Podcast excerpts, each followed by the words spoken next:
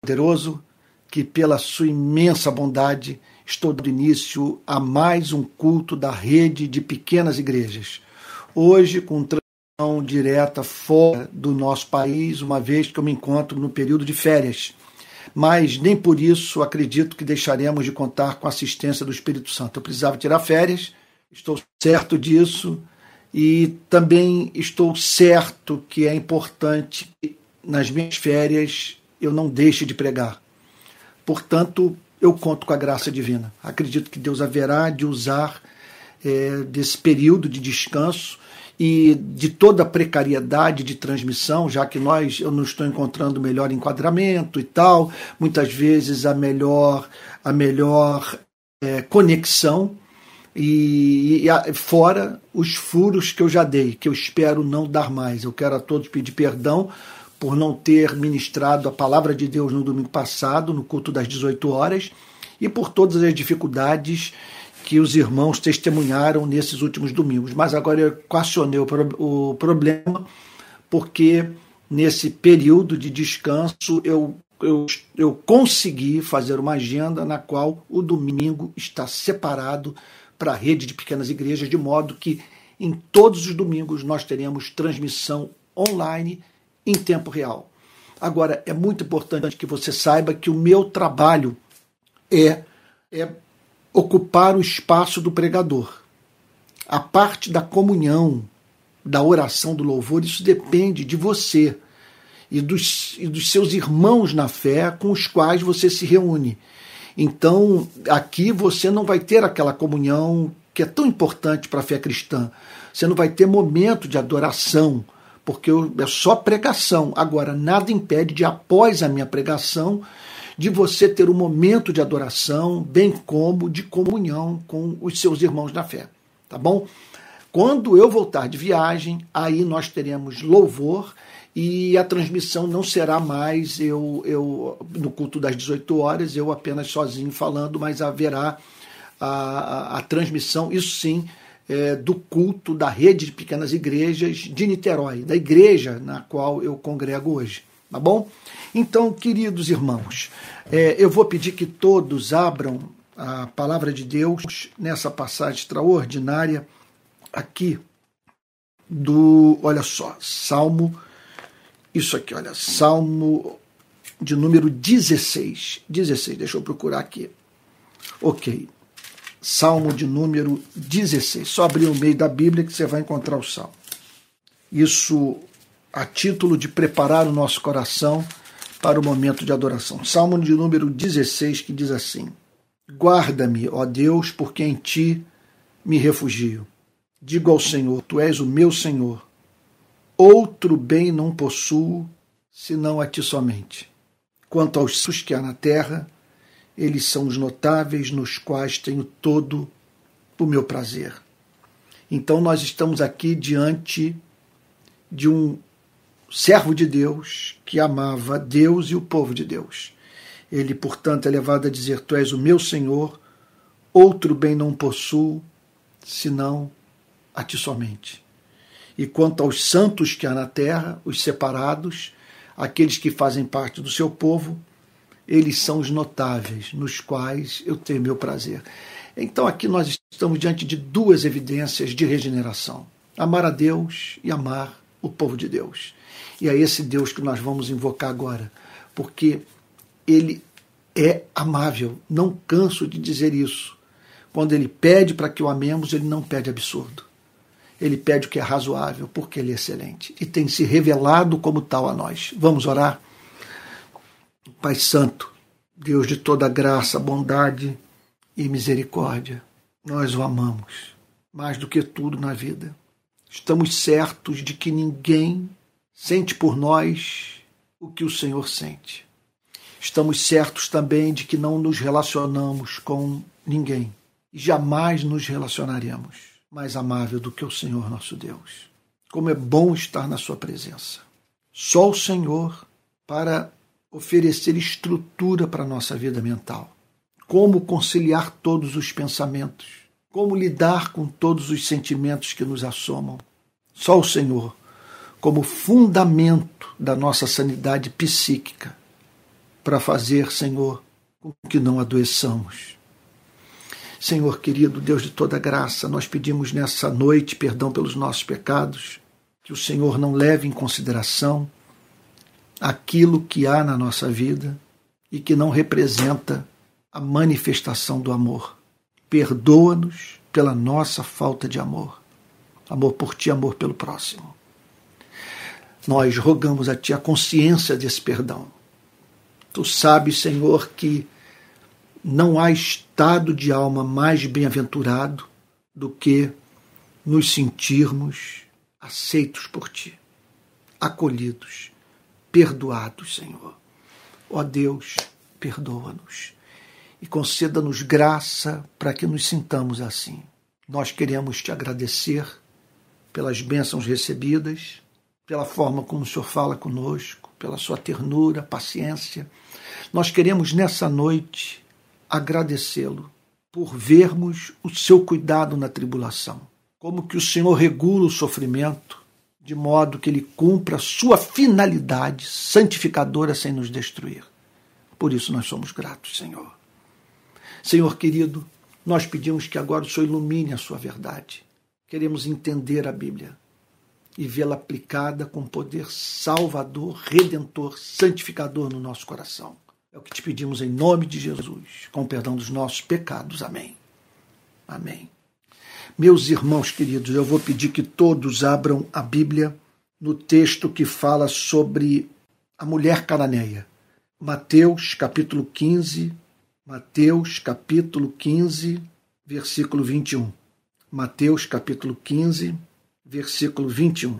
Eu já falei sobre essa passagem numa outra ocasião é, no culto da manhã, quando fiz a exposição sobre os milagres de Cristo, tal como estão registrados no Evangelho de Mateus. Agora acontece que esse milagre nos apresenta uma parábola, nos apresenta, na verdade, uma metáfora. E eu assumi o compromisso de, de, de expor todas as metáforas de Cristo, todas as suas parábolas nesses cultos da noite. Eu pulei deliberadamente o capítulo 15 no qual Cristo fala extensamente em linguagem metafórica. Agora, porque eu fiz a pregação sobre o capítulo 15 do Evangelho de Mateus, foi feita recentemente por mim num culto na igreja, na verdade, numa, numa segunda-feira à noite, na igreja presbiteriana Betânia em Niterói. Então, caso você queira ter acesso a essa pregação, Basta você, no, link, no, no, no YouTube da Igreja Presbiteriana Betânia, acessar a série de pregações intitulada Azorrag, os conflitos de Cristo com as instituições religiosas do seu tempo. Se você clicar ali, terá acesso às pregações que eu fiz no púlpito da Igreja Betânia sobre o capítulo 15 do Evangelho de Mateus. Há também o registro dessa exposição no meu livro Azorrag. Se você então é, é, adquirir o livro, você terá acesso ao, ao, ao, sermão, à parte escrita dessa pregação. Por isso que eu vou saltá-la e me dirigir logo aqui para o capítulo 15, verso 21 do Evangelho de Mateus, que nos fala sobre o milagre de Cristo. Sobre esses milagres eu estou falando no domingo de manhã, mas nos apresenta uma metáfora usada por Cristo. E essas metáforas, essas parábolas, estão sendo analisadas por mim no culto da noite. Então vamos ah, para essa narrativa extraordinária sobre o milagre operado por Cristo. Olha só, saindo dali, Jesus foi, foi para a região de Tiro e Sidom. Eis que uma mulher cananeia que, vi, que tinha vindo daqueles lados clamava: Portanto, nós estamos aqui perante o clamor feito a Cristo por parte de uma mulher que não tinha o sangue hebreu no seu corpo, nas suas artérias. Sabe, não, ela não, não, não, não tinha conexão biológica com o patriarca Abraão. Não fazia parte, portanto, do povo da aliança daquele povo que havia sido especialmente separado por Deus, povo de Israel, para revelar ao mundo as glórias do seu Criador, do, daquele com o qual Israel havia feito um pacto. Sonho esse que jamais se cumpriu na vida de Israel. A história do povo hebreu é o testemunho de uma profunda incapacidade de uma nação e, por que não dizer, de uma igreja de traduzir para o mundo, passar adiante com graça, com poder, com autoridade, a verdade revelada e recebida. Então Israel costumeiramente fracassou nesse chamado de ser luz para os povos. Contudo, nós encontramos dentro de Israel, dentro do povo da aliança, manifestações na vida de pessoas, quer dizer, manifestações pontuais do poder transformador de Deus, ou seja, de pessoas que faziam parte do, do Israel, é, vamos assim dizer, biológico, mas que ao, e, e que ao mesmo tempo, perdão, é, faziam parte do Israel espiritual pessoas que tinham conexão com Abraão. Deixa eu dar uma ajeitada aqui, só um minutinho. Aqui, obrigado. Pessoas que tinham conexão com Abraão, mas não apenas isso, pessoas que tinham conexão com o Espírito Santo. Então, exemplos notórios disso no Antigo Testamento são os testemunhos de José, ah, meu Deus, de Moisés, de Davi, sabe, dos profetas maiores, dos profetas menores, todos cheios do Espírito Santo, todos provando que Deus tinha um, um, um Israel espiritual dentro daquele Israel teocrático. Agora, do lado de fora, havia aqueles que Deus tensionava alcançar por meio de Israel, mas que não faziam parte do povo da aliança. E entre esses, essa mulher cananeia que é encontrada no Evangelho de Mateus, como também no Evangelho de Marcos, clamando a Cristo. O texto diz: Eis que uma mulher cananeia que tinha vindo daqueles lados, de que lado? Dos lados de Tiro e Sidom, clamava. E qual era o conteúdo do seu clamor? Olha, a maravilha, a maravilha das maravilhas, a grande nota de esperança que o cristianismo nos oferece é que nós podemos clamar, nós podemos verbalizar para alguém a nossa angústia. O cristão não é chamado apenas para pensar sobre a vida sabe? e fazer o registro do seu pensamento, das conclusões a que chegou.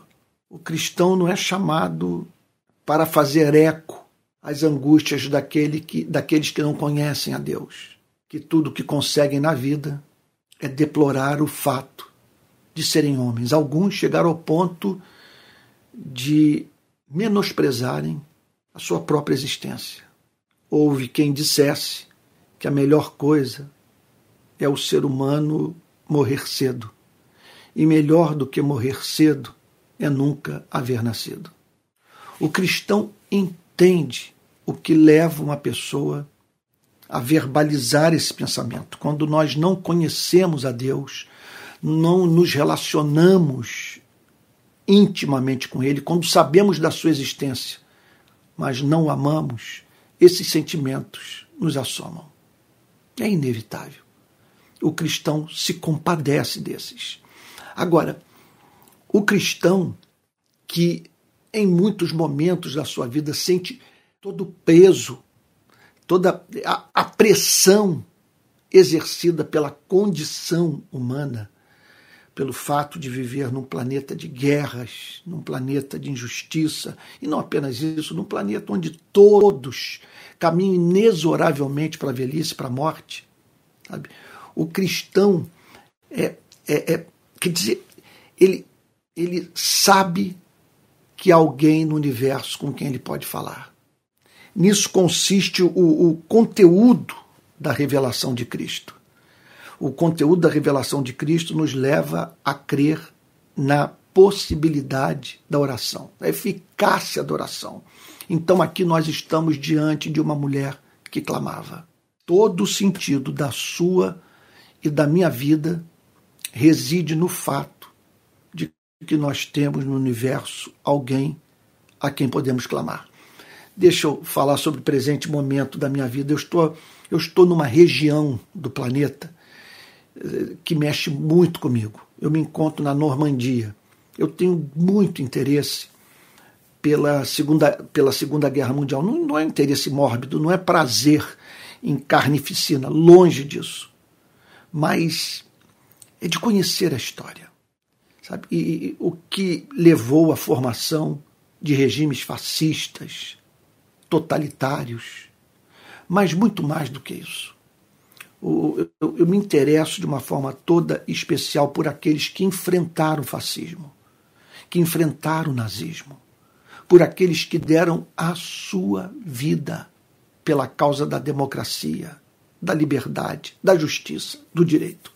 Então, eu me encontro na região do dia D, onde houve o desembarque ocorrido em cinco praias.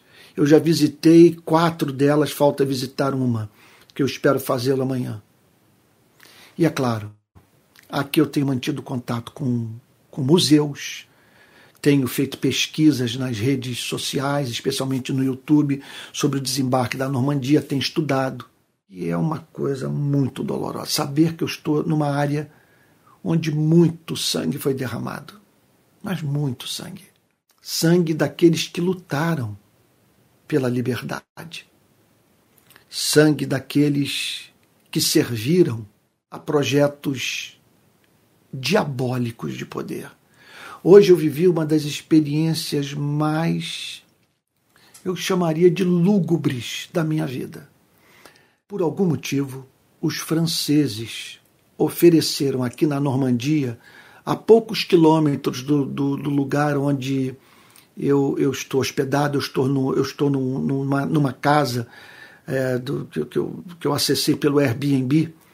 Então, a poucos quilômetros daqui, há um cemitério dos alemães. E hoje eu fui lá com a minha esposa, com a minha filha. Cruzes pretas, de pedra, os nomes dos soldados. A maioria na faixa dos 20 e 25 anos. Meu Deus do céu. Então é claro que, que perguntas emergem. E é claro que bate a porta do coração a pergunta: faz sentido viver? A maravilha é saber que nós vivemos num mundo no qual nós temos alguém perante cuja presença podemos verbalizar a nossa perplexidade, a nossa angústia, a nossa dor, a nossa dúvida. E foi o que essa mulher fez. O texto diz que ela clamava ao Senhor Jesus. E o conteúdo do seu clamor foi registrado por Mateus. E é o seguinte: Senhor, filho de Davi. Ela era pagã, não fazia parte do povo hebreu, mas conhecia a fé judaica e sabia que essa fé é de natureza é, é de natureza é, é, prospectiva, que é uma fé que olha para amanhã, uma fé que olha para a regeneração do planeta. E como tema central dessa grande esperança, é uma fé que tem os seus olhos fixos na pessoa do Messias. Então, quando ela chama o Senhor de, o Senhor de Senhor, filho de Davi, ela está reconhecendo a messianidade de Cristo. Senhor, filho de Davi. Ao dizer filho de Davi, ela está falando que o Senhor Jesus era filho do rei mais amado de Israel, para o qual Deus havia feito a promessa de que da, da sua descendência sairia um rei que reinaria para sempre. E ali está ela tratando o Senhor Jesus da forma mais doce, mais amorosa, mais piedosa, mais teologicamente irrepreensível que se possa imaginar. Senhor, filho de Davi, tenha compaixão de mim. Preste atenção no que ela está dizendo. Senhor, filho de Davi. Ela dirige a oração à pessoa certa. Ela, ela revela possuir um conhecimento básico, rudimentar, essencial sobre a pessoa de Cristo. Ela o chama de Senhor Filho de Davi. E aí faz um apelo que eu chamaria de apelo que Deus não pode resistir. Tem compaixão de mim. Você pode fazer essa oração. Você pode dizer para Jesus: Senhor, eu não dou conta de dominar o meu espírito diante das afrontas que tenho sofrido. Minhas palavras são distorcidas. Sou perseguido por pessoas que eu amo. Senhor, tem compaixão de mim, para que eu não dê mau testemunho, para que eu não defenda a minha causa de modo a cometer injustiça, visando a correção da injustiça sofrida. Você pode dizer também, Senhor, tem compaixão de mim, porque eu não dou conta da vida. A vida me angustia, o sofrimento humano, a fome, a desigualdade, a falta de oportunidade de vida. Meu Deus, me angustia saber que milhões e milhões e milhões de seres humanos não conhecem a Cristo, não sabem quem são, de onde vieram, para onde vão. Você pode também dizer, Senhor, tem compaixão de mim, porque tenho vivido um período de tribulação sem trégua a impressão que eu tenho é que o Senhor me abandonou ou que o Senhor está muito indignado comigo e eu vivo a esperar a próxima tragédia porque é uma sucessão de golpes da vida que eu tenho sofrido. E você pode então clamar: tem compaixão de mim, tem compaixão de mim porque eu me sinto moralmente frágil. Tenho sido tentado, Senhor, tem compaixão de mim. Tem compaixão de mim porque eu estou lidando, lidando com uma enfermidade crônica, Senhor, que me causa dor, desconforto, Senhor, que limita a minha vida, tem compaixão de mim, tem compaixão de mim porque eu me sinto só. Tem compaixão de mim porque eu sonhei em ter um lar e não consegui. Senhor, tem compaixão de mim porque eu cheguei a formar um lar, mas eu o vi se dissolver diante dos meus olhos. Senhor, tem compaixão de mim, porque eu não estou feliz no trabalho. Tem compaixão de mim, Senhor, porque eu trabalho para sobreviver e não por prazer, Senhor. Tem compaixão de mim, porque eu estou chocado com a igreja, Senhor. Eu amo a minha fé, mas, Senhor, eu nunca tive tanta dificuldade de amar a igreja.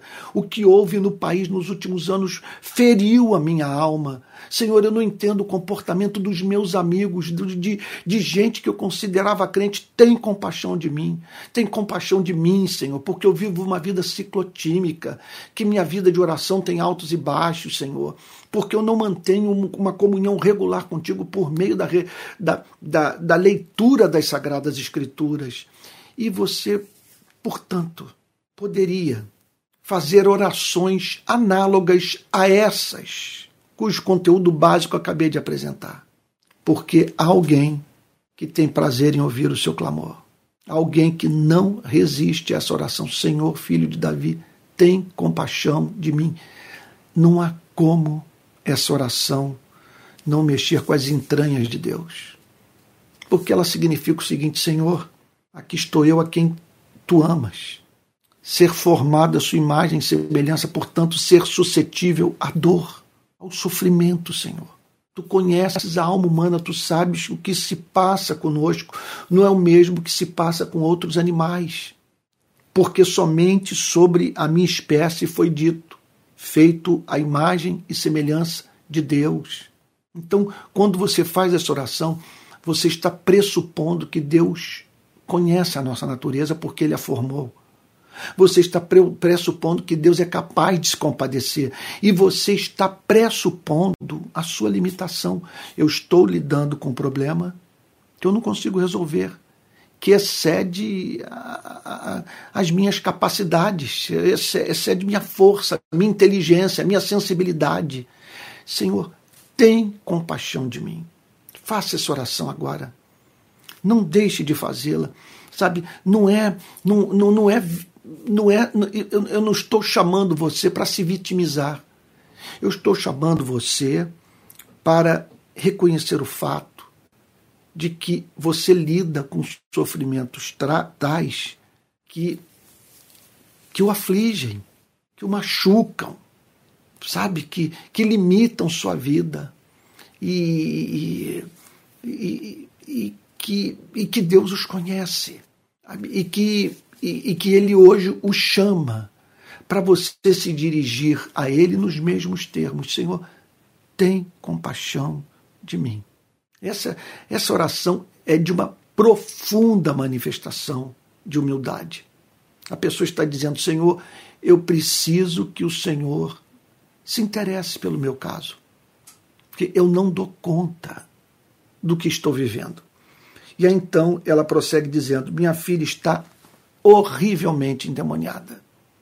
Então, nós estamos perante o sofrimento de uma mãe que cuja filha encontrava-se sob uma horrível é, operação maligna.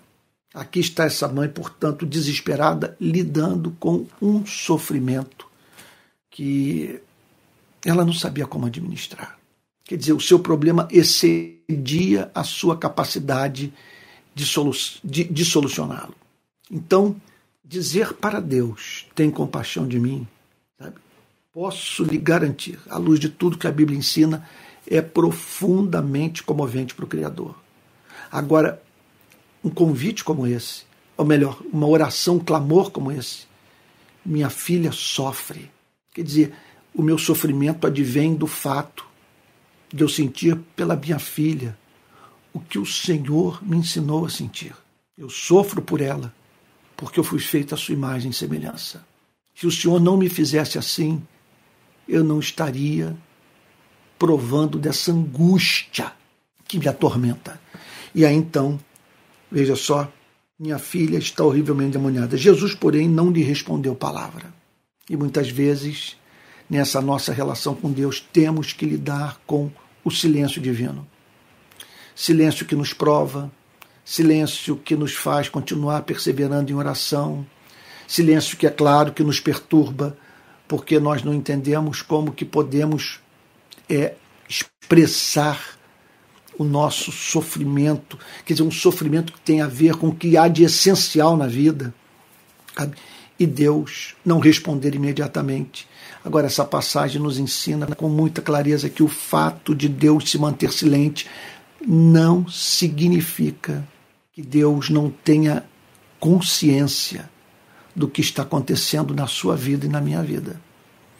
Esse silêncio não é sobre o produto da indiferença. Esse silêncio não é sobre o produto de, uma, de, de, um, de, um, de um espírito, sabe? É, maquiavélico, sabe, de um Deus que é a pura manifestação da figura do diabo. Esse silêncio tem um propósito a cumprir. Agora, é importante, antes de mais nada, que saibamos, saibamos de antemão que esse silêncio não é sinônimo de indiferença. Não significa em nenhum momento, de hipótese alguma, dizer que ele não sabe pelo que nós estamos passando, que ele não tenha ouvido a nossa oração. No ato de nós a verbalizarmos, ele já acolheu. O que pode acontecer é um, um lapso de tempo que caracterizado pela impressão de que Deus não se importa, uma vez que estamos lidando com o silêncio dos céus. E aí então o texto prossegue dizendo que o Senhor Jesus não lhe respondeu palavra, então seus discípulos, aproximando-se, disseram: Mande-a embora, pois vem gritando atrás de nós. Veja a importância de nós separarmos Deus de religião. Os discípulos não queriam que ela continuasse a clamar, se aproximando de Cristo. A igreja, portanto, tornando as coisas mais difíceis para a vida daqueles que ela deveria ter interesse em alcançar. E isso aconteceu na vida dos autênticos, dos verdadeiros, dos reais discípulos de Cristo. Então, mande embora, pois vem gritando atrás de nós. Verso de número 24. Mas Jesus respondeu: Não fui enviado senão as ovelhas perdidas da casa de Israel. E aí então o Senhor Jesus põe aquela mulher à prova. Ele rompe o silêncio dizendo o seguinte: Eu fui enviado prioritariamente às ovelhas perdidas da casa de Israel. O que significa o seguinte: é, o meu ministério foi é, dedicado é, ao trabalho de salvar aqueles que estão perdidos na religião, salvar os que estão dentro de casa. Eu fui chamado, olha o que, que ele diz, eu fui enviado, senão as ovelhas perdidas da casa de Israel. Ovelhas perdidas da casa de Israel. Casa de Israel, o Israel de Deus, o povo de Deus, a igreja do Antigo Testamento. Agora, as ovelhas perdidas são aqueles que, dentro do judaísmo, não se encontravam em comunhão com Deus. Se perderam. Ovelhas perdidas, sem direção, sem, sem, sem o, o, o cuidado divino, sabe? E, quer dizer, ovelhas que decidiram sair do aprisco, deixar de se submeter à vontade de Deus. E aí, portanto, o Senhor Jesus declara: Eu fui chamado para alcançar essas ovelhas. As ovelhas perdidas da casa de Jesus. Quer dizer, são pessoas descendentes de Abraão que, contudo, não caminham no caminho de Abraão, não andam após Abraão, não, não são capazes de reproduzir a vida do, do, do, daquele que faz parte do Israel de Deus. É isso que ele está dizendo. Ela, porém, veio e o adorou, mesmo diante do aparente tratamento indiferente, da resposta dura, ríspida. O texto descreve essa mulher o adorando e dizendo: Senhor, me ajude. Impressionante isso. O que ela está dizendo é o seguinte: Senhor, é evidente que o Criador escolheu Israel, mas o Criador não escolheu Israel pelo fato de não ter amor pelos demais seres humanos. Escolher Israel foi o meio que o Criador encontrou de se revelar à humanidade. E eu creio, é o que essa mulher está dizendo, que muito antes do Senhor ser o Deus que escolheu Israel, o Senhor é o Deus que ama o ser humano que criou. Senhor, é, eu imagino essa mulher dizendo: Eu não sou versada nas doutrinas do judaísmo. Eu pouco conheço de teologia. O que eu sei é que o Messias virá e que o Senhor está dando evidência de ser o filho de Davi. O Senhor acabou de me dizer que veio para as ovelhas perdidas da casa de Israel, mas eu sei que o Senhor ama os seres humanos, que é impossível o Senhor rejeitar a súplica daquele que ao Senhor clama e clama não por um motivo qualquer. E aí então Jesus responde à mulher: Não é correto pegar o pão dos filhos e jogá-lo aos cachorrinhos. Jesus parece é, é aumentar uh, as barreiras é, é, que, que separavam aquela mulher do próprio Cristo. Jesus parece não querer a sua conversão. Ele demonstra não ter interesse pela sua vida. Olha, essa declaração, essa declaração só pode ser feita por alguém que sabe com quem está falando. Jesus só, só se dirigiu à mulher cananeia naqueles termos porque ele a conhecia. É mais ou menos uma experiência que eu vivi é, em Moçambique logo após a passagem do ciclone Idai. Eu me encontrava é, naquela, numa, numa favela de Moçambique, na cidade de. Oh, meu Deus do céu! A segunda cidade mais importante de Moçambique. Então eu tinha ido para Maputo e de Maputo eu fui para essa cidade e nessa cidade eu visitei uma comunidade que foi devastada pelo ciclone Idai. Me deu um branco agora sabe?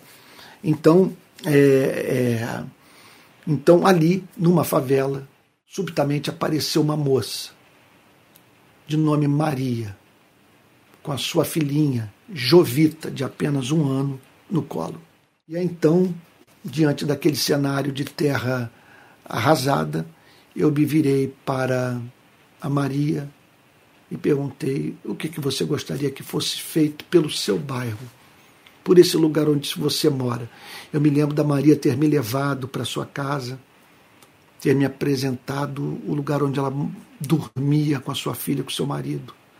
Meu Deus, o seu telhado era, era um, um, plástico que havia feito uma bolha em razão da quantidade de chuva que caíra. Então era, o telhado era isso, era aquele plástico com, com, com, que havia formado, portanto, aquela bolha de, cheia de água prestes a estourar. E aí então Maria vira-se para mim e diz o seguinte: Olha, o que eu mais espero que seja feito aqui pela minha comunidade, isso ela respondendo naquele adorável sotaque moçambicano, é que Jesus Cristo se manifeste para os que moram aqui, para que pessoas se convertam. Eu tenho isso tudo gravado. Se você procurar nas redes sociais, você encontrará Antônio Carlos, Maria, é, Moçambique e tal, e você vai descobrir é, e você vai conhecer essa história, essa entrevista extraordinária. Então, percebendo o coração de Maria, eu falei, eu, eu pensei, eu vou fazer uma pergunta dura para ela, mas cuja resposta de antemão eu sei que ela, mas cuja resposta que ela verá de dar, eu sei de antemão porque Maria é crente. E aí então eu apostei na seguinte pergunta: como que você pode, você está falando de Jesus, mas como é que você pode saber que Deus a ama morando num lugar como esse? Ao que ela virou-se para mim e disse: Porque ele enviou o seu único filho para morrer pelos meus pecados. Então, a história é belíssima, porque depois eu botei esse, essa, essa, essa entrevista é, nas redes sociais. Ah, me lembrei o nome da cidade. O nome da cidade é Beira. Beira. Então eu botei esse vídeo nas redes sociais, ele viralizou e a partir dali nós conseguimos levantar um bom volume de dinheiro que nos permitiu construir dezenas e dezenas de casas para os desabrigados, inclusive uma casa para Maria, louvado, exaltado seja o nome do Senhor. Então, da mesma maneira que eu sabia com quem eu estava lidando naquela favela em Moçambique, o Senhor Jesus, o Senhor Jesus sabia com quem estava lidando e muito mais, porque eh, porque ele é o filho de Deus, Deus também, onisciente. Então, ele, ele sabia com quem estava conversando e por isso torna a prova ainda mais difícil. É, não é correto pegar o pão dos filhos e jogá-lo aos cachorrinhos. Não é correto eu deixar de fazer para o meu povo o que eu quero fazer, a fim de dividir com os que não fazem parte da família da aliança aquilo que é privilégio do povo eleito. Então, o Senhor Jesus simplesmente põe aquela mulher em prova. Eu estou certo que ele não acreditava no que estava falando. Ele não considera nenhum ser humano cachorrinho, muito menos aqueles que foram eleitos para essa redenção. E não quer que ninguém viva de migalha. Ele não quer que você e eu vivamos a vidinha que nós estamos vivendo sem alegria, sem paz, sem exultação, sem expectativa de arrebatamento, sabe, de segunda vinda de Cristo, de novos céus e nova terra, de juízo final. Ele não quer que nós vivamos sem a certeza da sua providência. Ele não quer que nós vivamos sem o selo do Espírito Santo, testificando com o nosso espírito que nós somos filhos de Deus. Ele não quer que vivamos assim. Não quer não quer que vivamos de migalhas. Ele não trata nenhum eleito dessa maneira, nenhum ser humano, e muito menos o eleito. E, portanto, o Senhor Jesus diz: não é correto pegar o pão dos filhos e jogá-lo aos cachorrinhos. Ao que a mulher vira-se para ele, tal como a Maria lá em Moçambique, e diz: É verdade, Senhor. É verdade, Senhor. Eu não sou digna de sentar à mesa com os descendentes de Abraão, Isaac, Jacó, sabe, com o povo da aliança, com os descendentes de Davi. Eu não sou digna, Senhor. É verdade. Agora, é fato, Senhor, que os cachorrinhos comem das migalhas que caem das mesas dos, seu dos seus donos. Então, no momento, o Senhor Jesus diz: não é correto pegar o pão dos filhos e lançar os cachorrinhos. Não é correto dar a pagãos aquilo que é direito em razão do decreto divino do povo da aliança. E a mulher vira-se para o Senhor Jesus e declara: Mas, Senhor, os cachorrinhos comem das migalhas que caem da mesa dos seus donos. Eu não estou pedindo, Senhor, para me assentar à mesa e ter os mesmos privilégios do povo da aliança.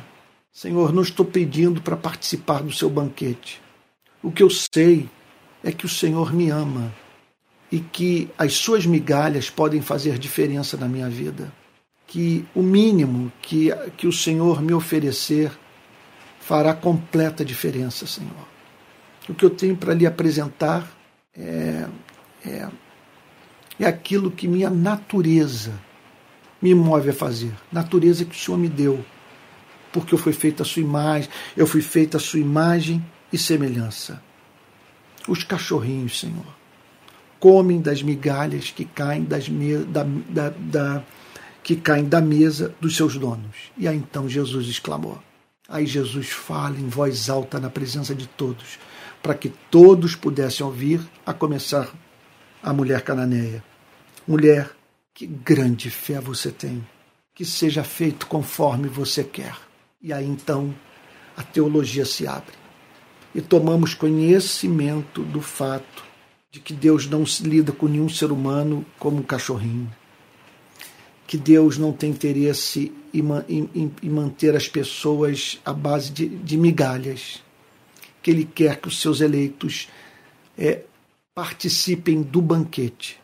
Que Deus tensiona a que Deus tensiona oferecer aos seus amados estimadíssimos servos e servas. Então ele diz: mulher, que grande fé você tem. Que seja feito conforme você quer. Com isso, o Senhor Jesus declara o seguinte: quer você seja hebreu, quer você seja gentio. Veja, sempre que você se aproximar diante do seu Criador, no espírito que essa mulher o fez, você será acolhido por Deus. É impossível Deus não chamar para sentar à mesa aquele que se dirige a Ele nesses termos. Por isso que o Senhor Jesus declara: mulher, que grande fé você tem, que seja feito conforme você quer. Então, que grande fé. Que espécie de fé? Ela não, não é a fé no milagre apenas, é a fé no amor, é a fé que, que vence preconceitos religiosos, preconceitos raciais. É, é, é a fé que pressupõe o amor de Deus. Esse foi o grande milagre. Sabe? Ela, ela, veja, ela não, ela não acreditava apenas no poder de Cristo para livrar a sua filha daquela enfermidade espiritual diabólica. Ela acreditava no amor, ela apostou no amor, e por isso o Senhor Jesus declara: que grande fé você tem porque que grande confiança você tem no amor de Deus. Então, seja feito conforme aquilo que você crê. Seja feito conforme a sua fé. Isso é, isso é, isso é absolutamente extraordinário. Que seja feito conforme as suas expectativas.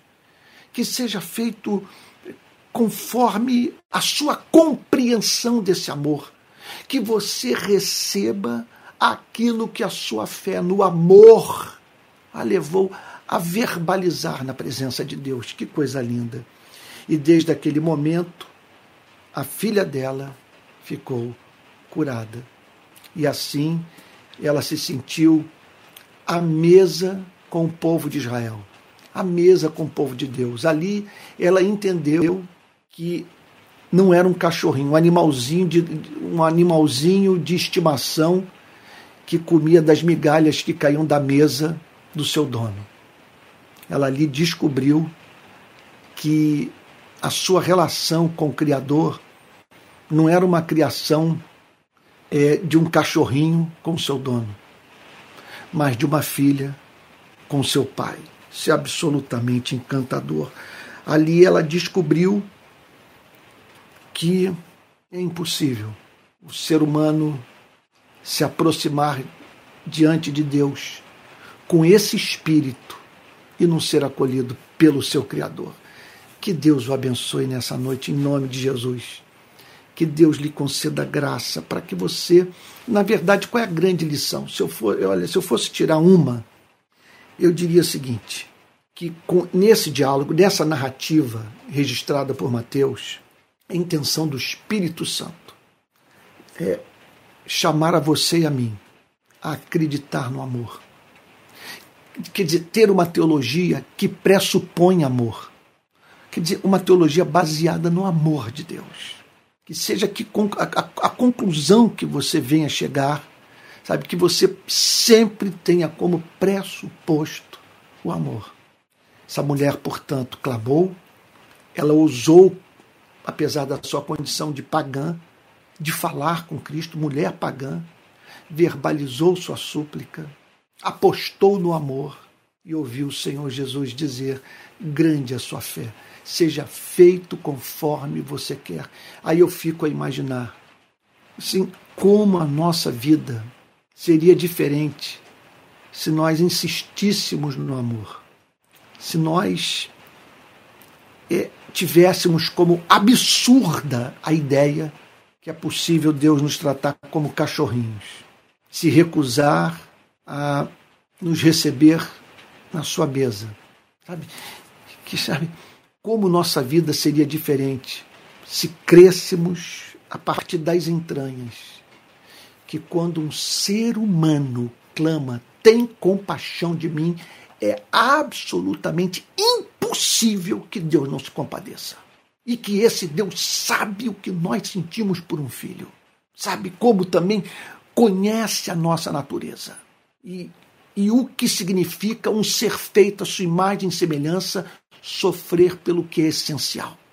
Ele sabe, e é essa grande lição que nós aprendemos nessa passagem. Sabe que Deus não é indiferente, não faz acepção de pessoas. E ele diz para todos os seres humanos: Pedi, dar-se-vos-á. Buscai, achareis. Batei e abrir-se-vos-á. Porque, porque todo que pede recebe, o que busca encontra, e ao que bate, abrir-se-lhe-á. Qual dentre vocês, apesar de serem maus, é capaz de, no caso de um filho lhe pedir pão, lhe dar no lugar uma pedra? Se vocês que são maus sabem dar boas dádivas aos seus filhos, quanto mais o Pai Celeste dará boas coisas, dará o Espírito Santo àqueles que lhe o pedirem. Esse é o nosso Deus.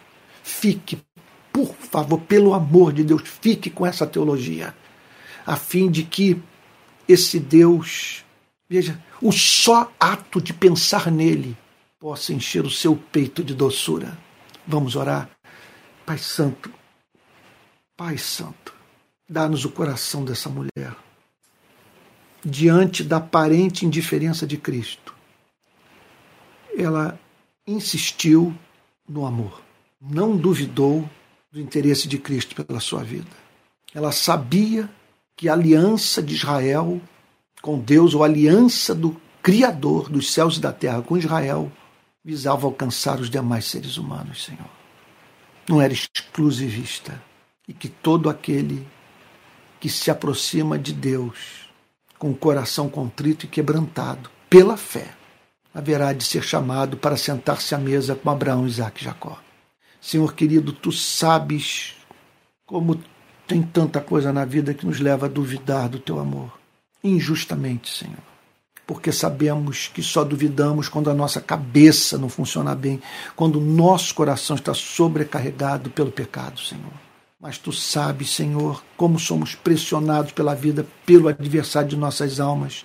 Senhor, a duvidar do seu amor, a nos ver como cachorrinhos e o Senhor como um Deus que faz acepção de pessoas. Não permita que o confundamos com o diabo, Senhor. Não permita que percamos de vista o fato que jamais aconteceu de uma pessoa apresentar a Deus, na pessoa de Cristo, a sua dor e não ser tratada com misericórdia pelo próprio Deus. Faz assim, Senhor. Abre nossa mente. Ajude-nos a vê-lo como tu és. Em nome de Jesus, Senhor. Amém. Amém.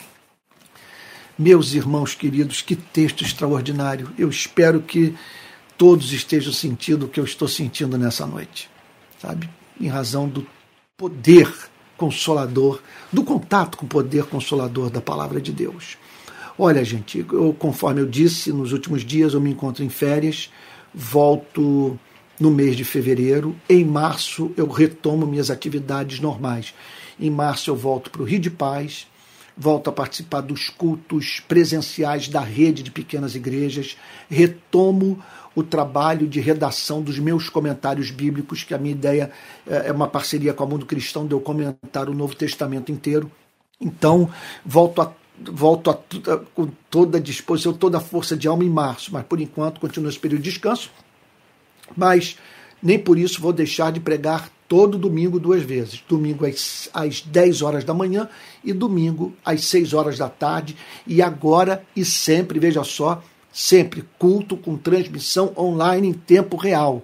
Ainda que, sabe, exceto se acontecer alguma coisa que fuja aí o meu controle, tá bom? Porque Deus é soberano então a gente faz o nosso planejamento, meu planejamento é esse, mas depende, em última análise, da, da, da, vontade soberana de Deus, tá bom? Mas é isso, eu espero que você esteja certo, que não vou falhar. No que depender de mim, eu não vou falhar. Olha só, é, nós precisamos de recurso financeiro para manter a rede de pequenas igrejas. Vai aí o nosso Pix, que é o seguinte: pixrpi22.gmail.com. Vou repetir, pixrpi22.gmail.com. Com esses recursos, nós vamos pagar transmissão de culto, vamos pagar os pastores, vamos pagar é, tesoureiro, contador e por aí vai. Ajudar os pobres a fazer a obra de Deus. Tá bom? Então, que Deus lhe dê graça para que você haja com generosidade, sabendo do fato que ninguém aqui é obrigado a dar, nós não temos controle nem nada. Faça aquilo que você julgar que deve fazer, e se não puder fazer, se não quiser fazer, nem por isso vai deixar de ser amado, ou, ou, ou, ou vai, ou vai necessariamente ser disciplinado por Deus. Nós não acreditamos nisso dá segundo as suas condições e o seu e, e, e o propósito do seu coração e, e é isso, tá bom? É, agora, também vale a pena dizer que ninguém jamais é, foi levado a dizer eu contribuí com a obra de Deus e fiquei pobre. Deus é fiel, tá bom? Deus é fiel. Quer dizer, às vezes é, é claro que se você é rico e quer ser um seguidor de Jesus de verdade, você vai seguir o exemplo de Cristo. Sendo rico, se fez pobre para enriquecer a muitos. Né? Mas eu estou falando sobre uma outra coisa. Estou falando que ajudar a obra de Deus não nos amaldiçoa. Basicamente isso. Olha, o nosso principal canal de comunicação interna é o Telegram. Eu vou disponibilizar o link do Telegram daqui a pouco para que você entre, se filie e receba as informações sobre a rede de pequenas igrejas. Esse ano é o ano da nossa organização. Eu vou me empenhar nisso, de organizarmos as pequenas igrejas no país inteiro tá bom? E vamos crescer, mas a partir da formação de pequenas igrejas. Nossa ideia não é investir em templo, sabe, num mega projeto eclesiástico de ter reuniões com mil, duas mil, cinco mil pessoas. Nosso desejo é esse, é essa igrejas pequenas com esses, essas transmissões online da pregação, porque entendemos que se você está numa cidade onde a pregação não alimenta espiritualmente, é, não, não, nós entendemos que não é pecado caso você se sinta mais alimentado espiritualmente por meio de uma pregação não presencial online, você ouvir a pregação não presencial online a participar de um culto presencial eh, no qual o pregador não fala coisa com coisa e, e a palavra não alimenta espiritualmente. Daqui a pouco eu vou disponibilizar todos os links aí dos cursos que estamos oferecendo. Eu vou botar na caixa de comentários, vou botar na descrição desse, desse, desse vídeo a fim de que você possa conhecer. Eu, olha, o que estamos oferecendo, olha, de uma forma especial, recomendo o curso sobre cristianismo e política. Eu vou disponibilizar o link daqui a pouco. Você saber o que é capitalismo, fascismo, comunismo, é, social-democracia e isso à luz do cristianismo tá bom? Eu daqui a pouco vou dar o link. E o link também da Escola de Discípulos, que é o curso de teologia que eu estou ministrando. E quando eu voltar de viagem, vou completar o curso de maneira que você vai conhecer todos os artigos de fé, os principais, sabe, da tradição reformada. Ok? Olha, eu espero que Deus o tenha abençoado muito, muito, muito nessa noite. Não deixe de convidar pessoas, parentes e amigos. Espalhe o link das mensagens da rede de pequenas igrejas. E vamos lutar por esse sonho. Olha, nós não menosprezamos aqueles que se reúnem em templo. Não somos contra o culto no templo. Nós só queremos essa alternativa. Sabe? Nós queremos que aqueles que querem uma outra coisa encontrem um espaço na igreja. Tá bom? É isso. é, e sem extremismo ideológico, tá bom? Que espero que Deus o tenha abençoado muito. Vamos receber a benção apostólica? Que a graça do nosso Senhor e Salvador Jesus Cristo, o amor de Deus o Pai e a comunhão do Espírito Santo sejam com cada um de vocês desde agora e para todo sempre. Amém. Que Deus o abençoe e o guarde. Olha, até o próximo domingo às 10 da manhã, depois às 6 horas da tarde, tá bom? É, transmissão em tempo real. E durante a semana eu vou estar postando um mundo aí de mensagens, assim, quer dizer, se eu tiver condição nessa viagem. Mas sempre estou postando, não vou dizer o mundo, isso é exagero, é o que eu, isso é o que eu tenciono fazer a partir de março. Mas, por enquanto, vez ou outra, fique atento aí que eu vou estar postando mensagem nas redes sociais, tá bom? E de olho aí no nosso país, na vida política da nossa nação, sabe, na, nas ameaças que a nossa democracia está sofrendo. Tá bom? Fique com Jesus. Uma boa noite, que Deus o abençoe e o guarde.